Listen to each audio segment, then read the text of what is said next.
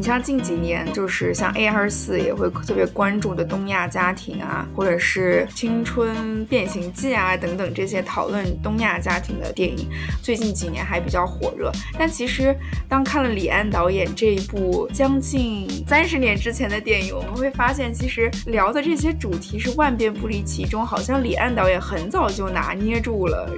我觉得他其实就是有点像开在上海的潇湘阁，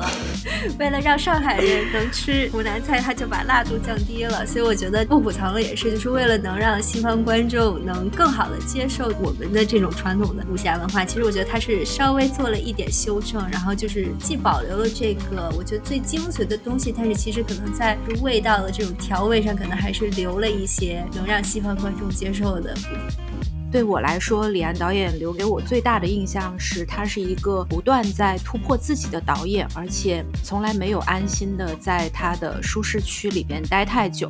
这个对我来说是一个导演不断的延续他的创作生涯不可或缺的一个因素吧。边聊边看，边看边聊。Hello，大家好，我是很喜欢李安导演，然后觉得李安的脸上就写着“爱家单人”四个字的 Cindy。Hello，大家好，我是虽然和李安没什么关系，但是我科目三得了一百分的米烧王。大家好，我是希望李安是我爸的瑶。这个首先啊，恭喜稍稍过了科目三，离拿到驾照的目标又进一步。然后刚刚我们才知道，原来瑶的爸爸跟李安是一天生日，不然他很早就跟我们 propose 说十月份我们要录一期李安，因为我们可以赶一下这个李安生日的 right time。然后原来他记得李安生日的原因是这个，对，就是属于有点强行蹭热点了。所以你爸知道这个事儿吗？他不知道。他不知道，那你跟他说一下。我回头可以 跟他说一下。嗯，说说不定他们都是充满才华的天秤座。呃，我爸有没有才华就不知道，但都是天秤座，这是肯定的。对了，我们刚才已经说了，就是我们今天想来聊李安呢，也是因为我们今天录制是二十一号哈，然后过两天就是李安导演的生日。那当然，李安他肯定是全球的这个导演的名单上肯定是要必谈的一位导演了。然后我们三个，要不然就先来说说我们各自对李安呃这个人的印象，以及对他电影的一些观感吧。首先啊，我刚才说了，就是我觉得李安他这个面相啊，就是写着“爱家男人”四个字，好像也比较符合他自己本人的这个形象。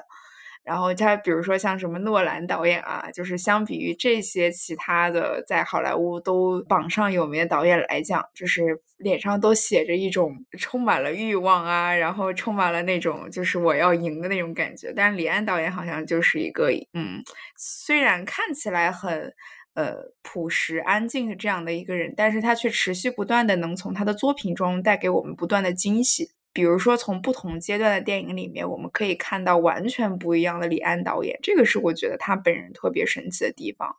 然后我也提前说一下，就是我这次选的电影是李安导演比较早期的作品，叫做《喜宴》，是他九三年的一部电影，也是他家庭三部曲当中的第二部。那为什么选择这部电影，也是因为我自己一直都很喜欢家庭的题材，就是如果听过我们以前的节目，我一一直也比较感兴趣这个领域，所以每次好像都会选择这个方面的电影来聊。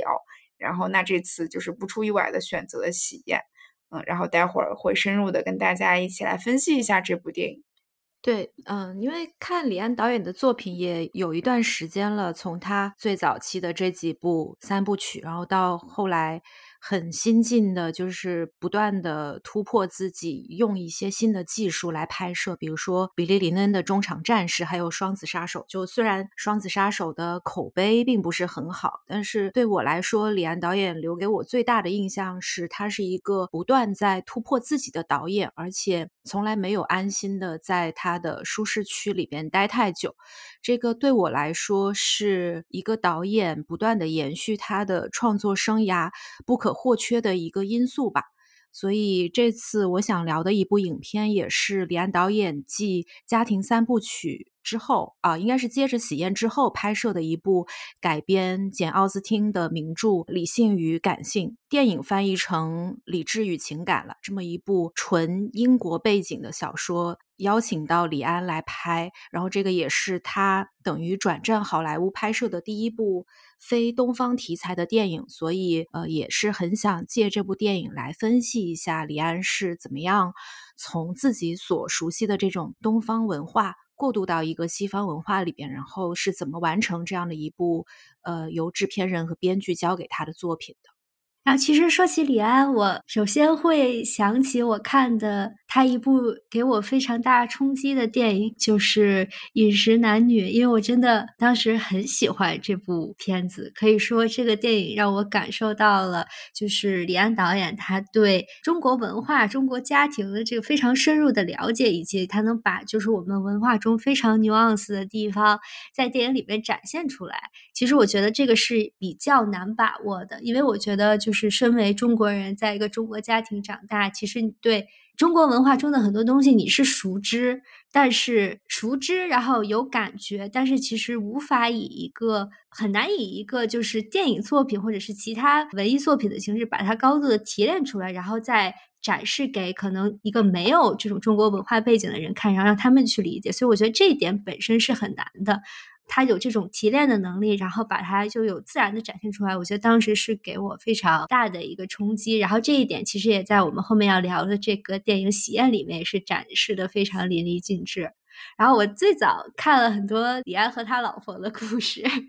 所以我就知道他在电影。就是他的电影事业早期，其实都是他学生物专业的妻子一直在支持他，然后可能支持了他六七年之后，他的电影事业才慢慢有起色。所以我觉得，就李安的这个成功，确实背后也有他妻子这种这么多年的支持。然后一个挺有意思的细节是，因为他们两个都是留学生嘛，然后在美国认识，然后在美国结婚，然后他们结婚婚礼的那个很多细节后面就用在了喜宴里面。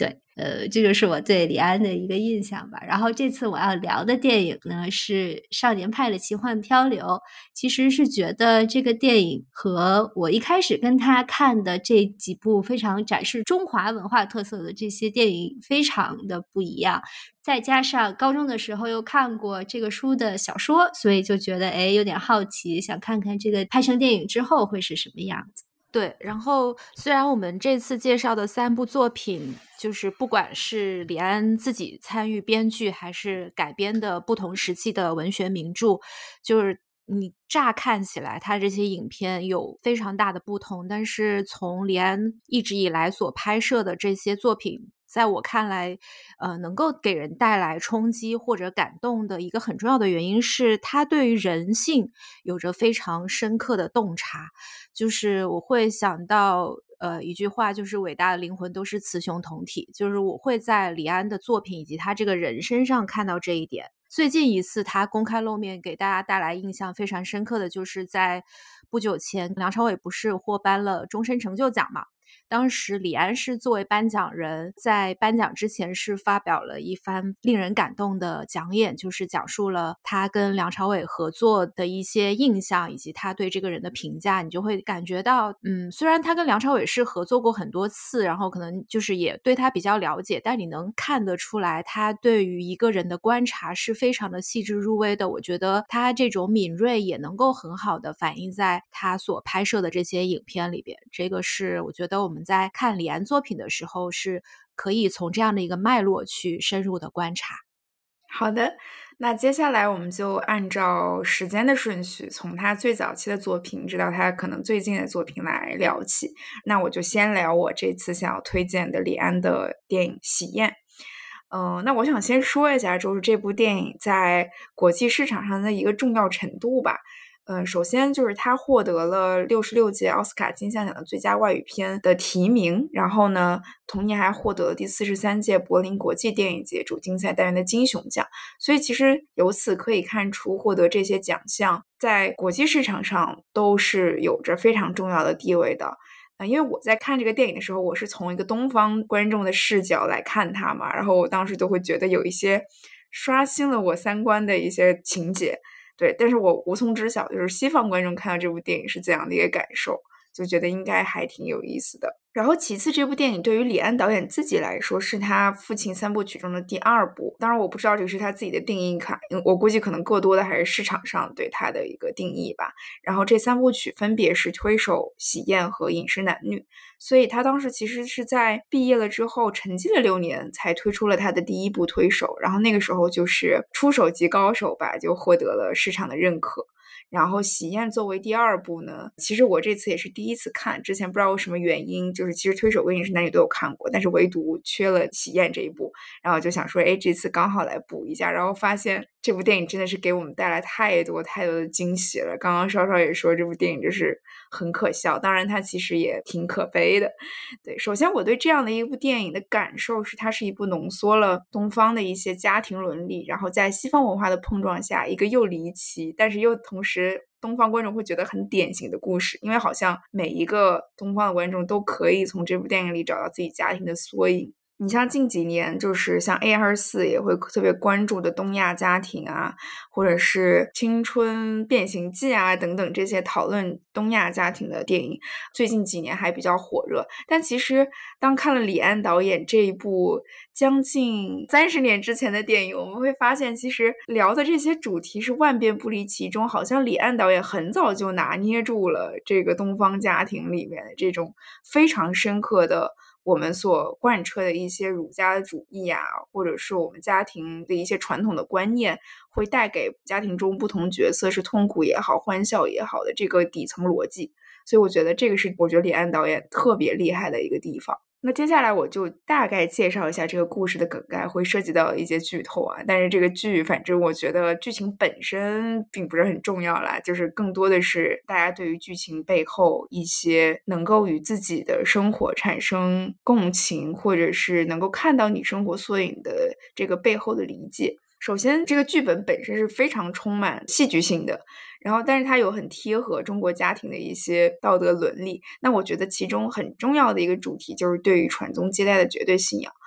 为什么这么说呢？因为其实电影的剧情大概是这样的：电影的主角是由赵文轩饰演的。赵文轩其实蛮帅的，看到那个时候的他，而且这部电影其实也是赵文轩的这部这个演员的一个处女作。然后他在电影中饰演的一个角色叫做高伟彤，他其实是一个同性恋的身份。然后他可能当年是来到了纽约，然后工作，甚至有自己的一个事业，就是应该是自己在创业吧。所以就是在生活上，他是一个非常，我觉得他是属于中上层一个阶级的状态。他有一个男朋友叫 Simon，对，是一个外国人。然后他们就一起生活在纽约的曼哈顿，甚至是一个非常呃 luxury 的小洋房里面。然后就是过着幸福美满的生活，就两个人感情上。从电影的情节中看出来也是非常好的，但是突然有这么一天，就是可能每一个中国人都避免不了，尤其是中国的男性吧，避免不了的一个母题就是父母的催婚。所以他父母是不知道他同性恋的这个身份的嘛，然后就经常会给他打电话说：“哎呀，儿子，我给你介绍一个还不错的女生，怎么怎么样？”甚至有的女生他甚至会安排到纽约跟儿子见面，就是很离谱的父母。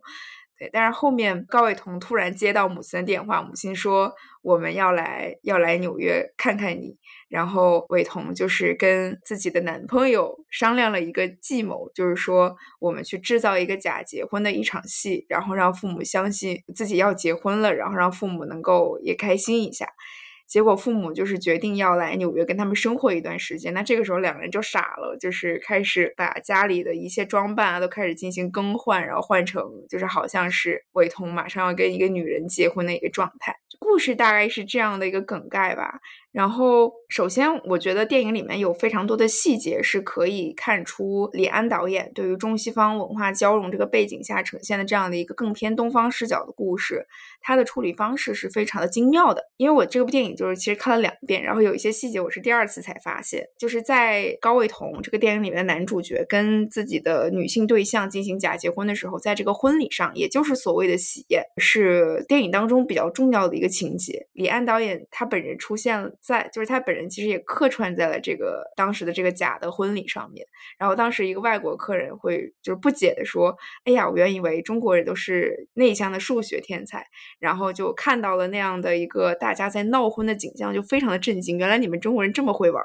客串的李安就说：“你正见识到五千年的性压抑的结果。”当时就觉得，哎，这个 Q 的还挺巧妙的。然后其次就是电影里面，当父亲跟母亲来到纽约之后，我们会发现父亲的形象就正是我刚刚讲的这句话：中国传统家庭对于传宗接代绝对信仰的一个强烈的认证，就完全的都体现在了父亲的身上。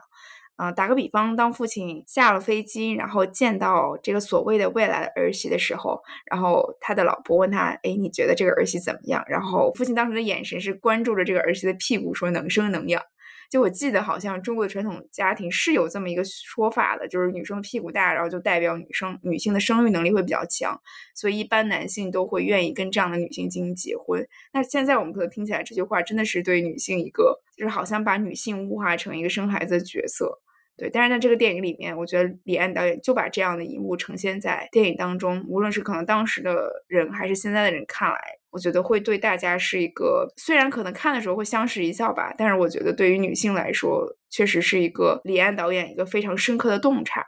然后我记得我今天在听一个播客的时候，他就是讲说中国这个传统对于传宗接代的这种道德伦理是有多么的根深蒂固。就是其实现在也有一个现象，就是比如说呃叫反生美现象，就是当一个家庭里面有一个女性和一个男性，就是他们俩会作为姐弟或者是哥哥哥哥和妹妹的关系。呃，无论是怎样的一种关系，通过我们对于学术的研究，都会发现，就是父母会更倾向于在两个子女未来的发展上更倾向于男性一方。然后通过这个研究，就是也想要去深入去了解为什么父母会想要在儿子的身上投入更多。那究其原因，其实并不是因为经济角度考虑，而更多的就是为了传宗接代。尤其是家庭中的父亲的角色，对于这一个观点是非常的根深蒂固的。所以就是这一点，我觉得是李安在这部电影中呈现的最有力的部分。而且，呃，其实电影当中有非常非常多的笑料，比如说这个婚礼上高伟彤的朋友们在闹婚，然后也让他们做了一些非常离谱的事情，就导致最后两个人还在洞房花烛夜的时候，然后发生了一件颠覆我三观的事情。后来我跟我的 gay friend 们讲的时候，我觉得这个是真的可以发生的吗？然后我的 gay friend 给我的回应是说。好像女生的这个价值观里面，对于这种事情的接受程度会比较低，但是对于他们来说，他们是觉得这种事情是可能存在的，所以我当时就是还挺震惊的。然后故事的结局大概就是这样。其实我们看起来可能是一个皆大欢喜的结局，就是电影中其实是高伟彤跟他自己的一个女性朋友，那个女性朋友是一直租他的房子嘛。然后那个女生长得非常的漂亮，然后就是愿意跟他假结婚，因为这样的话他也可以获得在美国的这个身份。但是后面就是他们在洞房花烛的时候发生了一件不应该发生的事情，后面这个女生就怀孕了，然后也导致高伟彤跟她的男朋友 Simon 有一个情感的冲突。但是还好，就是 Simon 后面也理解她，对。但是这个电影当中就有一个很离奇的事情是，后面高伟彤跟自己的妈妈出柜了。当时正好是父亲在生病的一个状态，然后大家就觉得说，哎，我们不要把这件事情告诉父亲，就有点像一个身患癌症的父亲。但我觉得这个父亲在想要传宗接代的这件事情上，他确实好像是一个病入膏肓的患者一样，无可救药。对，然后后来通过父亲跟 Simon 的一段对话，我们就发现，原来这个父亲真的是很不简单。首先，他是听得懂英文，那可能是 Simon 当时跟伟彤的一些吵架啊，或者是他们的对话，可能父亲都是听到听得懂的，但是父亲。没有任何的展现，他也不想戳破这个所谓的喜宴，这个美好的结局。后面这个女性就是高伟彤的这个跟他假结婚的女性，因为怀孕了，她愿意生下这个孩子，然后给到伟彤和她的男朋友 Simon 进行抚养。然后父亲和母亲知道了这件事情，其实也非常的开心。然后父亲在跟 Simon 的一段谈话当中，他说：“我不愿意戳破这一切，就是只要能让我抱上孙子，怎么样都可以。”所以这个时候我自己就是还蛮三观被颠覆的，就是感觉哦，好像父亲他懂得一切，但是对于他来说，他舍得牺牲儿子的幸福，而且也不考虑就是当时这个儿媳妇的处境，在他的价值观里面，他拥有一个孙子好像比其他任何的事情都重要。这个其实是我在看这个电影的时候，最后在欢笑之余会觉得比较悲哀的部分。对我相信，可能其他的观众在看这个电影的时候也有类似的感受。然后最后就是想提及一点，就是对于这个电影当中女性角色的处理，我觉得对于当时这个电影里面，虽然对于父亲的琢磨很多，但是对于电影当中女性，无论是伟彤的妈妈，还是跟伟彤假结婚的这个微微，我觉得李安都是把他们的处境和痛楚看在眼里的。比如说，当伟彤和这个自己男朋友在吵架的时候，微微有几次拍案而泣，然后会直接喊出说：“你们到底有没有在乎过我的感受？你们是如此的虚假。”我觉得我可能当时会比较感谢李安导演，没有完全忽视掉这个女性的角色，而是给到她一些为自己发声，甚至是去表达自己需要的这样的一些桥段。我觉得在当时的那个阶段，就已经是一个在这个剧本当中，我觉得是一个非常重要的部分。然后以及我们可以在这个电影当中看到微微和伟彤母亲之间的惺惺相惜，就是他们是作为女性，然后比较弱势的感觉，在电影中相对于是被男性支配的这样的一个角色，但是相互他们是理解对方的，比如说。在伟彤看见父亲好像就是身体越来越不尽如人意，然后在当天的饭桌上就说“明天要结婚”这样一个非常不理智的幼稚的行为之后，第二天就办了婚礼嘛。然后当时只有妈妈会在婚礼之后放声哭泣，然后跟这个自己未来的儿媳说：“对不起，直接这样草率的结婚，没有给你一个体面的婚礼。”就那个地方，我还就稍微有一点感动。就觉得家庭当中真的是只有女性才会理解女性，然后这个就是我对电影完整的一个感受吧。然后也想听听其他两位对于这部电影还有没有其他的补充。我觉得这个电影里面特别中国的部分，我觉得和就是饮食男女展现的那种感觉特别像，就是一个家庭里面就在这种传统价值和新价值这种冲突里，然后。父亲做这个角色，在这个家庭中展示他的父权和支配地位，这些我觉得都特别好。但是我觉得这个电影里面我最喜欢的角色就是这个 Simon，因为 Simon 他其实在这个电影里他扮演的这个角色很丰富。首先他是男主角的男朋友，但是呢他又是一个 gay，然后他同时又是要扮演。这个男主角的房东，但是同时，就是他和其他电影中出现的其他角色最大的不同是，他还是一个美国人。就我觉得，在一个中国家庭在电影里面忙得团团转的时候，就是他有这样和这个家庭完全格格不入，基本上可以说是一个完全没有共同点的一个 outsider 的这样的一个身份，然后穿插在他们的生活中。我觉得，就是他在每一个戏份里的他的 reaction 都让我觉得特别有意思，就反而会有一种文化观察和。冲突的这种感觉，就是你会看到他小心翼翼的，就是夹在这种各种冲突之间，然后他要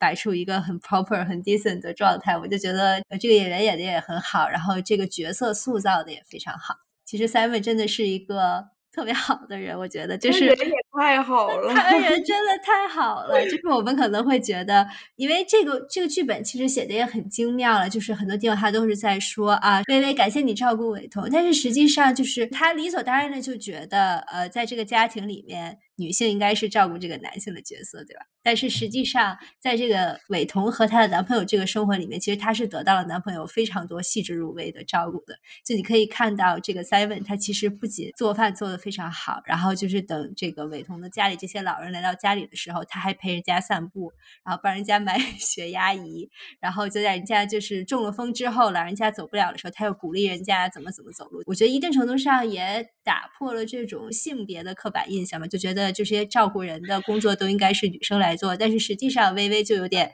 哎笨手笨脚，其实看起来就是不是很擅长做家务的，因为她整个的野心都是扑在她的这个艺术的事业上面，就是绘画上面，所以看起来就也不太顾得上这些。但反而是 Simon，他实际上是一个这种哎很细心、很细致入微的人，然后就会看到他作为一个外国人，在这些。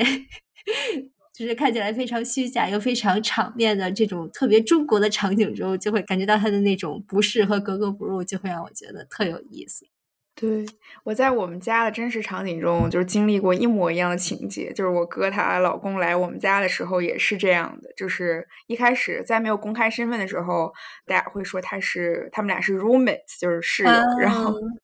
然后她的老公也就是欣然接受这样的称号吧。然后后面就是出柜公开了之后，就没有再有这方面的烦扰了。但是她老公也还是就是对我们家里人就是无微不至的，像电影当中 Simon 这样的一些照顾，比如说，哎呀，我我跟你一起喝酒，然后会特别强迫自己去融入中国家庭的一种氛围，比如说什么要接受我们家里人的劝酒啊、夹菜呀这些让西方人就戳中西方人痛点的一些行为，他也只能就是咬着牙咽下去。容易了。对。但是这是饭桌之上，饭桌之下就是可能因为就是全家除了就年轻一辈人，就是除了老一辈，就是我听得懂英文嘛，然后就也听得到他跟我哥之间一些非常小声的 争吵，然后 对，所以我觉得这个也说明了，就是这可能是中西方，就是当两个家庭结合，其实这个是中西方文化里面没有差异的部分，就是你如果要融入另外一个家庭，另一半就一定要做出一些牺牲。嗯，是的。对，我还想补充一个点，就是，就其实这个片子里边还蕴含着另外一层叙事，就是这个父亲他自己真正的性取向。就其实有种种迹象表明，其实父亲年轻的时候也是喜欢男生的。然后包括他最后什么都知道了，然后跟 Simon 对话的那一段，就不是也说我为了抱上孙子什么都可以做。然后 Simon 说我不懂，然后父亲说我也不懂。对，我觉得这这个就很巧妙，因为就是之前伟彤在出柜的时候，其实他是先跟自己的妈妈说嘛，然后就就是说不能告让父亲知道，但是其实父亲什么都知道了。所以我觉得在这个片子里边，对于父亲形象的这个刻画也会显得非常的巧妙，因为呃，首先这个父亲三部曲其实是李安他自己也有说过，就他在自己的一本书里面有讲说。呃，随着一部部电影的完成，父亲的压力阴影从他的体系里边渐渐消除，就是对他来说有着净化跟救赎的功能。你看他的这三部片子《推手》《喜宴》还有《饮食男女》，其实父亲的形象在这三部影片里边是逐渐变弱的。呃，我觉得很有意思的点是，虽然李安他自己就没有这个性取向的问题，但我觉得在《喜宴》里边，就是伟彤这种既想要拥有自我，又想要尽孝道的。他面临的这种双重困境，某种程度上跟李安他自己的经历也是相贴合的，因为就是他的父母在很长时间内对他当导演这件事情还是不太认同，就即使在他拍过一些比较成功的片子之后，就还会想说：“哎，你都已经拍了片子了，你什么时候找个正经的班来上？” 对，就是有一点像是，嗯，在一个东方文化成长的人，然后他出国留学，然后在国外发展。然后呢，同时又还要呼应父母对他最传统的这种期望，所以我觉得就是李安的家庭三部曲里边，其实是把这种东西方文化的冲突就展现的特别的淋漓尽致。嗯，是的。然后我还想补充一点，就是今年八月的时候，我哥把他的就是孩子带回来了，然后带回我家的时候，我就发现。当有了这么一个孩子，传宗接代这件事情被解决掉之后，没有人在意，就是我哥的身份是什么。就是，所以我就是也想给我的 gay friend 们说一句话吧。可能还那些还没有勇气出柜的人，就是这些人的父母，出柜那天，请不要对你的儿女大喊大叫，因为请想一想，就是你大喊大叫的原因是什么？是你碍于自己的面子，还是碍于传宗接代这件事情无法被解决？当他被解决的时候，你你再想想，是不是有大喊大叫的必要？对。就特别是父亲，他最后，我觉得他其实理论上是可以理解自己儿子的痛苦的，就是因为儿子一直说，就这么多年来，我一直都背着这个重担，然后假装自己是一个正常人，目的就是为了不让把这些重担。转移到你们的身上，所以我一直自己担着。但其实父亲他其实完全可以理解，他内心也是很痛苦，因为他也提到是说，之所以去从军，就是为了逃避家里的相亲。其实这个也当时暗示他了，为什么要逃避，就是跟这个女孩子相亲嘛。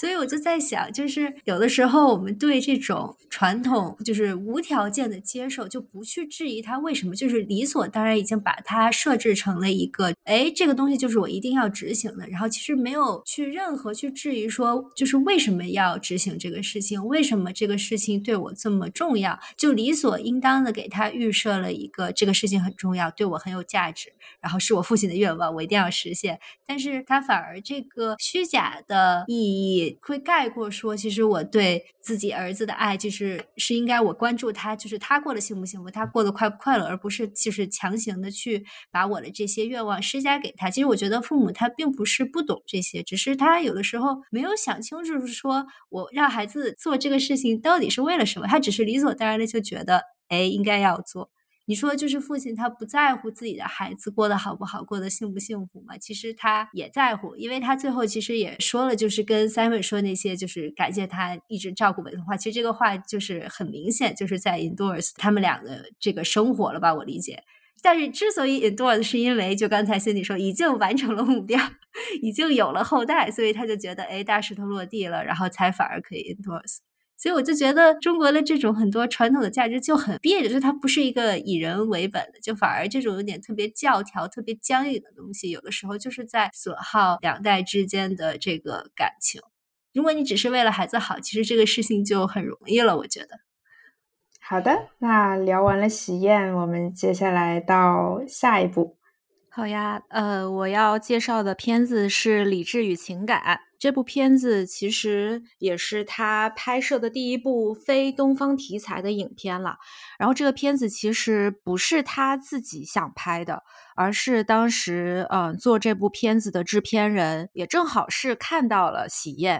看到了李安在《喜宴》里边拍摄的这种带有一点喜剧色彩下的这种家庭还有社会性的故事，然后看中了他这种潜力，也并且想借由他把这部片子带给更多文化背景的受众吧。就在这样的背景下，就找到了李安拍《理智与情感》这部片子。然后这个电影的剧本其实是由 Emma Thompson 改编的，然后她也在这部片子里边出演了女主角。然后就是李安在接下这部片子的时候，其实他还挺有信心的，就是他想说我我要。拍这部片子让大家都感觉到震动，然后因为他之前其实没有读过简奥斯汀的小说，对英国文学相对来说也没有那么了解，所以他在影片开拍之前是专门去英国居住了六个月的时间，就是试图更了解那样的文化。然后这个影片其实最后呈现出来，我觉得还是比较令人满意的吧。虽然在后来李安自己的讲述里边就会认为，呃，这个片子算是他一。个交作业的这样的一部作品，它里边还是会有一些遗憾的，比如说在简奥斯汀的这个小说结尾，其实还是一个大团圆的结局。但是李安觉得说，如果是按照他自己真正的想法来拍的话，他会让这个结局呈现出更多惆怅和遗憾的一面，而不是一个非常纯粹的 happy ending。但是他在这个影片里边其实有。悄悄地藏着自己的一些小巧思，就让这个片子看起来不是一个那么 cliche，看起来那么陈旧的故事，而是也呈现了一种两面性吧，就是悲喜交加，然后在其中掺杂着一些喜剧和社会性讽刺的这样的一些元素。嗯，然后这个故事讲的其实是以 Dashwood 一家几姐妹的故事为一个发展，姐姐 Eleanor 和妹妹 Marianne 她们两个。代表的就是这个呃，影片标题“理性与感性”的这个两面。然后姐姐 Eleanor 就是属于凡事都看事实，然后性格也比较的平稳，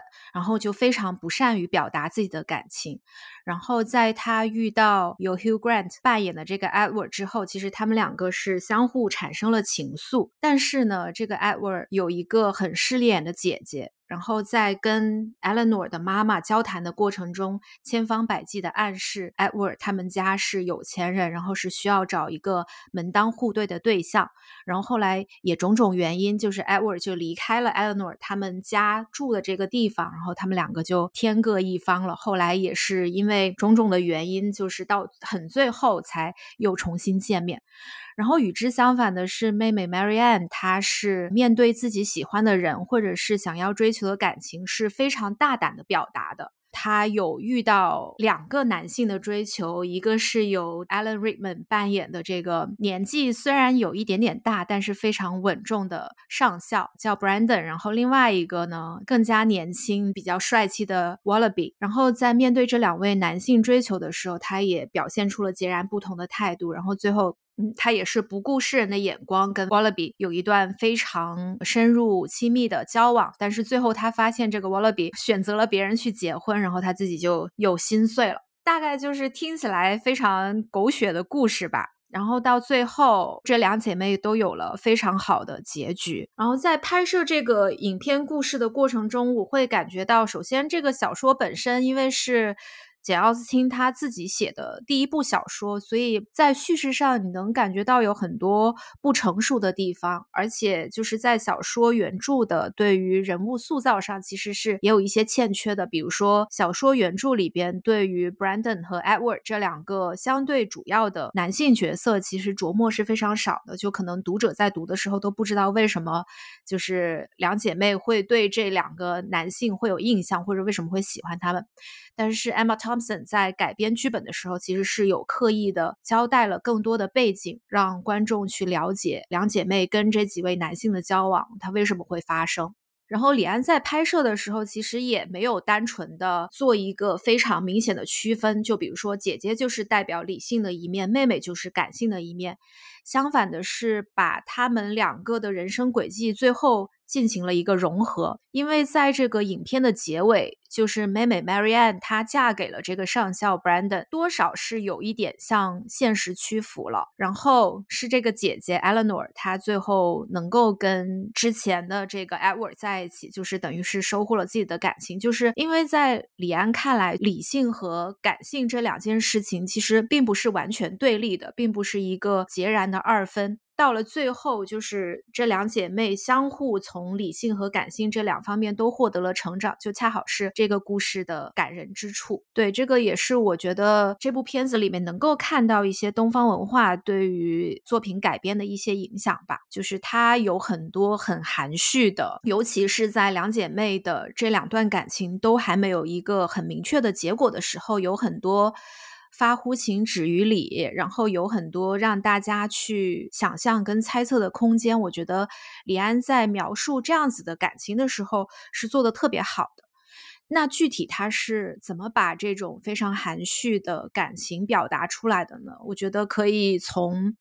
他采用的一些摄影，然后还有一些叙事手法，能够看出来这两点，在之前很多的分析，大家都有讲过。就在这里，也是从一些资料里边结合我自己的观感，跟大家分享吧。就是我自己印象最深刻的就是在这部片子里边，很多的镜头会。带给人一种非常隽永的水墨画一样的感觉。就以这个妹妹 Marianne 自己的故事为例，影片从描述她跟这个 Wallaby 的初识，到后来她知道 Wallaby 有了结婚对象，她心碎，然后到最后她结婚的时候，Wallaby 远远的看着她结婚的样子。其实这三幕都有出现房子外面的这个山坡的这个景象，然后这个人物在这个山坡上，其实。它并不是一个特写，或者是甚至是不是一个中景，而是把人物置于一个全景和远景的状态，然后通过人物的肢体去讲述。使用一些景观来去做一个叙事的描述，这个是我觉得李安他在这个影片里边对这种远景和景观使用的特别巧妙的呃一些手法。因为当时他在拍的时候用这些手法，还遇到过同剧组演员也好，或者是其他主创人员也好一些不理解，就是因为大家都觉得，当你需要去展现一个戏剧冲突比较强的场景的时候，可能就是。通过对话或者是特写的表情来去呈现这样子的冲突，但是李安他其实很聪明的选择了通过景观的描写来去呈现这种剧情的发展，我觉得这个是一个比较特别的地方。然后另外一点就是在呈现两姐妹 Eleanor 跟 Marianne 她们的性格对比的时候，他是有刻意的把 Marianne 经常置于一个向外的场景里边，比如说会有很多她坐在窗边弹钢琴的镜头，还有她出门往外走的镜头。然后相对的，对于姐姐 Eleanor，她就使用了很多把它放在一个门框内。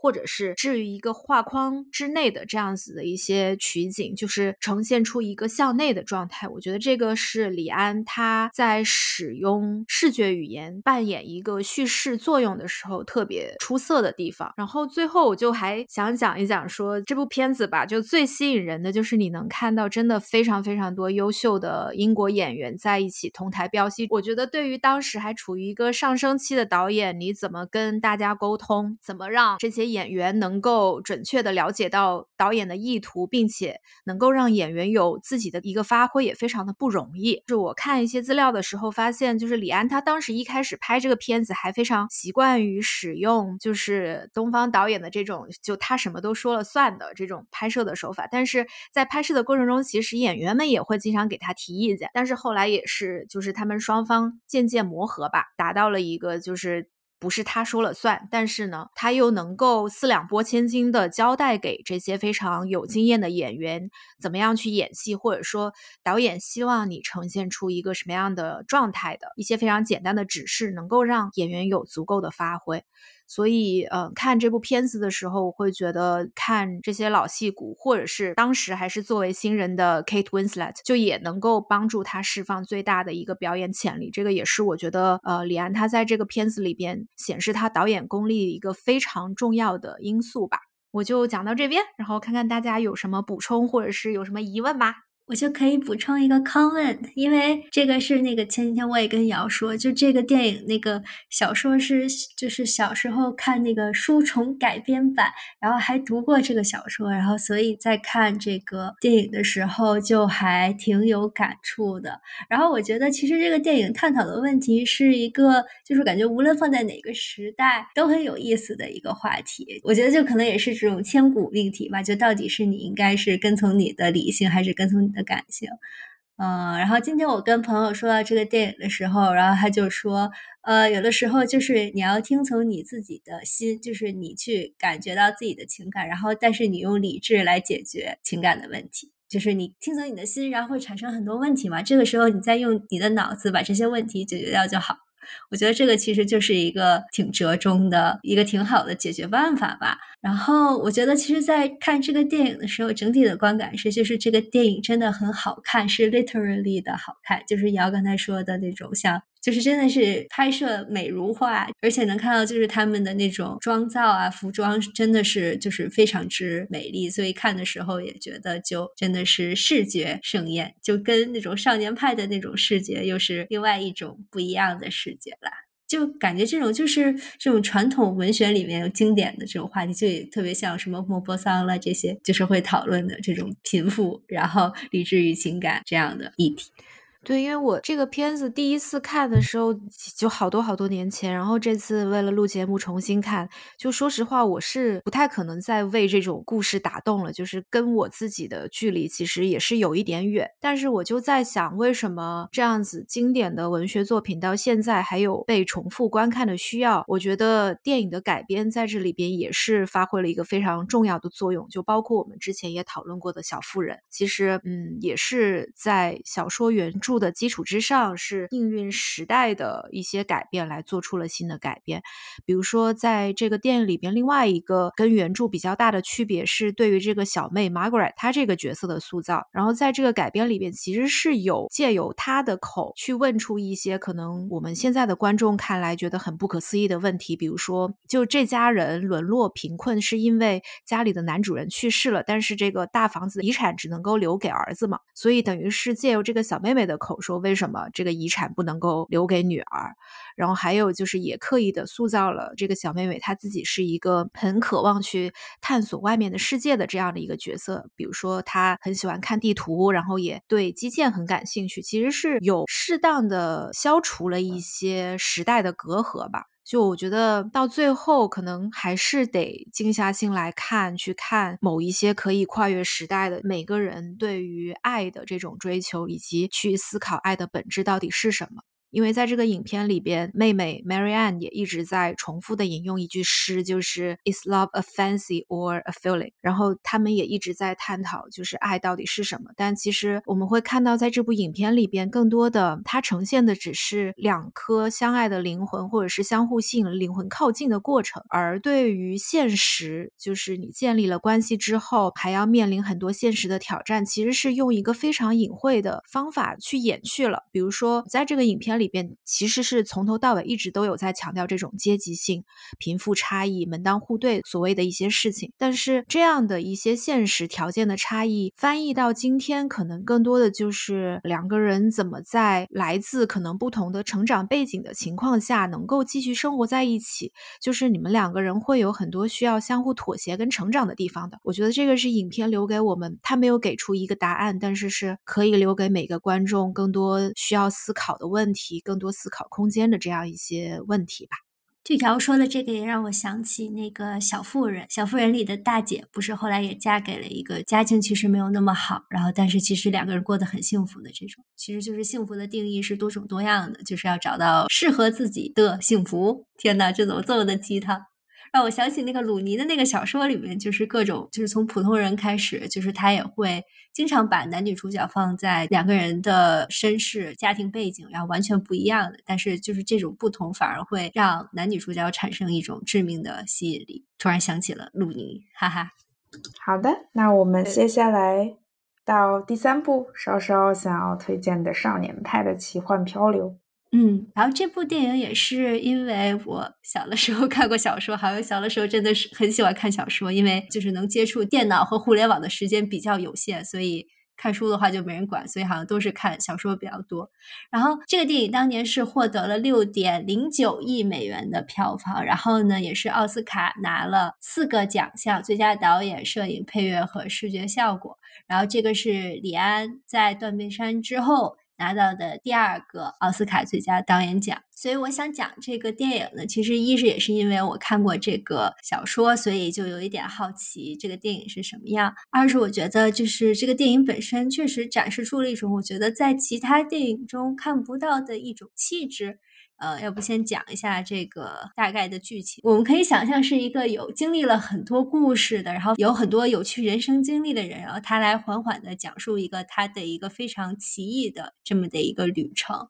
所以他就有一点像是幻想物语。就是这个男主角的家庭本身是在印度的一个法属的殖民地，然后他们家是开了一个动物园。后来呢，因为想要移民去加拿大获得更好的生活，他们就把动物园都卖掉了，然后带着这些动物去选择坐上一艘去加拿大的游轮。然后在这个船上发生了海难，然后男主角就和几个动物掉落在了这个救生艇里面，然后一直在海上漂流，然后后面漂流了几个月，最后得救的。故事其实单纯来看，其实就是这么一个漂流幻想的物语。但是我觉得在整个过程里面，就是它是一个像在这段旅程中不断刷新自己对信仰的认知，然后不断就这种反思，它是一个精神之旅，就让我感觉整个看起来就是很像悉达多一样的一个非常充满哲思的一个旅程吧。所以我就觉得，就是这个电影里面，其实它涉及到了很多的主题，就比如说信仰的问题，就是否选择相信神，然后还有很多宗教啊这些，然后人性和兽性之间的这些对抗，然后道德选择的这些难题，其实它讲的东西很多。所以我就觉得，就是好像是作为故事本身，你会觉得它是很幻想的一个故事，但是实际上我是觉得它是一个浓缩，就是把这些我们可能会觉得很困惑的这些问题都放。放在这个一个旅程里，所以它其实更像是一种隐喻，就是你在这个人生的这个旅程中，总会遇到这样那样、这样那样的问题，然后都浓缩在一艘孤零零的船上漂流了这个故事里面。所以我觉得，就是这个电影本身，它里面有很多隐喻，比如说。这个老虎到底意味着是什么？然后后面它飘到这个食人岛，这个食人岛意味是什么？所以这个电影的有趣之处也就在于说，它所有的这些都是可以让你去自己解读的。这也是为什么就是一千个人心中有一千个哈姆雷特。然后我们看完这个电影之后，我们也会觉得。就是这个老虎和这个少年的关系，每个人都会有自己不一样的解读。那其实我在看到的时候，我就会觉得老虎其实是他内心的恐惧，然后在电影里面通过视觉的这种设计，然后把这个恐惧影像化，然后作为这个老虎本身，让他就是跟这个男主角共存，让他在这个海上就是了解自己的恐惧，正视自己的恐惧，然后在这个过程中不断的去。驯服这个恐惧，但这个老虎本身又有时候又会觉得像是他自己的一个倒影，就是在老虎身上，他其实看到了自己。然后在这个最后，就是他跟这个老虎告别，也会让我觉得，哎，其实是不是他又是在和过去的自己一个告别？所以呢，整体就是这个电影本身，我觉得其实我很难去讲它到底好在哪里。但是我觉得，就是看完之后，你总会激起你对这些呃，比如说不同的隐喻的一些。自己的思考，然后你会有自己的解读。我觉得这个是它像一个棱镜似的，它可以展示出各种各样不同的东西，然后每个人可能看到的都是不一样的色彩。所以我觉得这一点就会让我觉得非常有意思。可能是看其他电影这种剧情类很强的，可能你就已经都知道是套路了。可能悬疑的你就会知道，哦，这里可能会死人。然后爱情的电影就会知道，哦，男女主角一定会遇到一个。困难，但是我觉得这个本身它的这个展开的过程和让你想到的问题是，就是在其他这种类型片中，我觉得是很难感受到的。所以呢，这可能也是归功于这个小说本身是一个非常好的小说。然后我也非常想推荐这本小说，因为这个小说的中英版本我都读过。为什么读过两个版本？是因为英文的太难读了，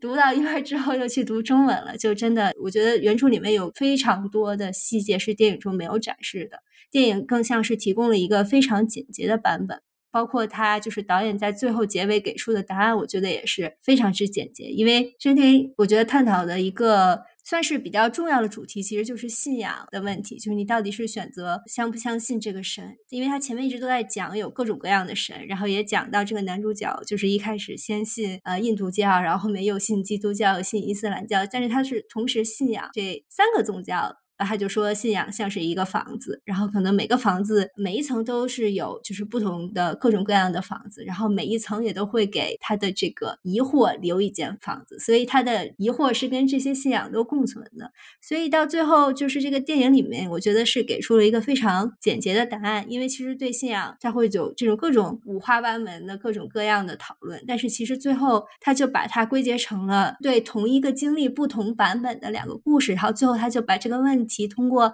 呃，男主角然后抛给了电影里的这个保险公司的这个工作人员，同时也是抛给了观众，就是你到底选择相信哪一个故事？我觉得这个就和回答你这个信仰到底是什么是一样的问题，就是到最后你选择相信的是哪一个故事，然后信仰也是你是否选择相信？我觉得就在这两方面就是达成了一个共识，还是一个挺简约的答案。我就觉得作为一个电影还是很干净有力的一个结尾吧，所以就还蛮有意思的。然后想听听两位主播对这个电影有什么观感和想法嘞？我的感受就是，我那个片子当年是在电影院看的，然后就真的是被那个画面给震撼到。然后翻了一下李安的作品年表，好像也是从。少年派开始，他后面的几部片子也都走向了一个非常技术流，然后非常执着于用一些先进的技术去展示画面的这样的一些表达手法吧，就我觉得挺有意思的。而且当时我看完之后写的评论里边，我说还是找原著来看吧。对我当时是应该是先看了电影，后来才去看的原著。我就觉得，就是对于信仰，还有你自己内心真正相信的东西，就是每一个观众看完之后，其实心里都会有一个自己的答案。就是我觉得这个也是这个故事，它因为其实是讲述了几个不一样的故事嘛。就你选择相信哪一个，就是是完全是我们每个观众自己内心的映射。对，这个是我看到李安他在反映人类内心的时候，一种也是一个非常温柔跟非常隐晦的自己的一种偏爱。除此之外，大家还有什么李安其他的你们各自特别喜欢的作品想要推荐一下吗？我其实最喜欢的是《断背山》，但是因为《断背山》太有名了，然后大家也夸过太多遍了，所以这一次才没有真正的推荐。《断背山》对我来说是一个，就是集他自己所想表达的这些情感内核，以及就是能够为最广大受众所接受的这种故事，集这两者于一体的这样的一个作品。我觉得《卧虎藏龙》很好看，哎，就是我觉得展现了一种对那种武侠，然后诗意这种幻想，然后都在这个电影里面。我觉得它其实就是有点像开在上海的潇湘阁，就是。为了让上海人能吃湖南菜，他就把辣度降低了。所以我觉得《卧虎藏龙》也是，就是为了能让西方观众能更好的接受我们的这种传统的武侠文化。其实我觉得它是稍微做了一点修正，然后就是既保留了这个我觉得最精髓的东西，但是其实可能在味道的这种调味上，可能还是留了一些能让西方观众接受的部分。所以，我我觉得我还挺喜欢这个电影《上海潇湘阁》，我叫它。这个形容真的是太……对我也最近也听说了上海开肖像阁的消息。然后，如果是我的话，我可能还是会推荐大家去看一下这个《父亲三部曲》吧。其实可以看出，李安导演在这三部电影的，就是这个顺序上，其实是一部比一部更成熟的。所以，如果还没看《喜宴》的话，其实可以从第一部《推手》开始看，然后再到《喜宴》，再到《饮食男女》这样的一个顺序，可能会对李安导演有更深层次的了解。好的，那我们就祝李安导演生日快乐！祝你生日快乐！祝你生 日快乐！希望他未来能够带给我们更多精彩的作品。对我，我相信他一定可以的。这样的一个持续不断在 stretch himself 的人，真的是太可怕、太厉害了。是的，希望李安导演有一天也可以听一听我们的播客。哇，这个目标 好可以出名到 出名到这个程度。对，我就特别希望看李安导演拍更多这些隐忍的感情啊，爱而不得什么的。然后，因为听说他下一部在拍的是白先勇的作品改编的一部叫《树犹如此》，就还挺期待的。好的，那就让我们期待一下。感觉最近院线已经没有惊喜沉寂很长时间了，赶紧有新作品出来，让我们可以继续去电影院看电影吧。好的，如果大家喜欢我们的节目，也不要忘记点一个关注、转发并分享给你的朋友和家人吧。拜拜。